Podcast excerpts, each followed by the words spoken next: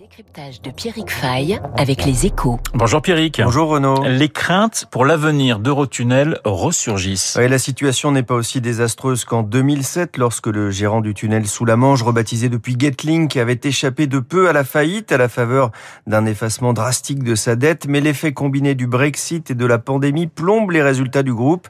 Getlink a vu son chiffre d'affaires reculer de près de 40% au premier semestre.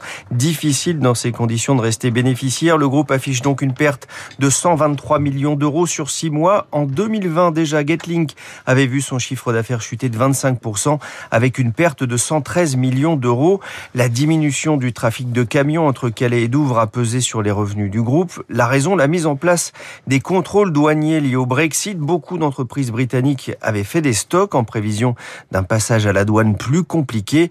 Le deuxième trimestre a logiquement été un peu meilleur. En revanche, les navettes ont transporté deux fois moins de voitures qu'en 2019. Alors plus que le tunnel, c'est Eurostar finalement qui inquiète. Ouais, c'est même le point noir du trafic transmanche entre confinement et restrictions de déplacement.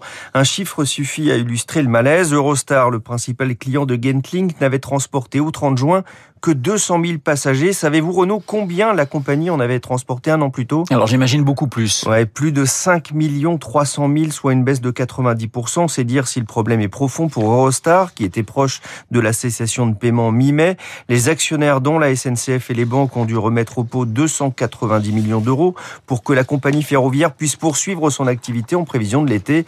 On n'imaginait pas alors que la propagation du variant Delta risquait de remettre en cause les vacances de monsieur et madame Smith. Alors comment, Pierrick, le tunnel sous la Manche aborde-t-il la, la suite de l'année? Entre confiance et prudence, prudence parce que la crainte d'une quatrième vague en Europe brouille les cartes. Gentlink n'est pas en mesure de donner une trajectoire financière tant qu'il n'y aura pas de visibilité sur les voyages transfrontaliers. C'est ce que dit la direction.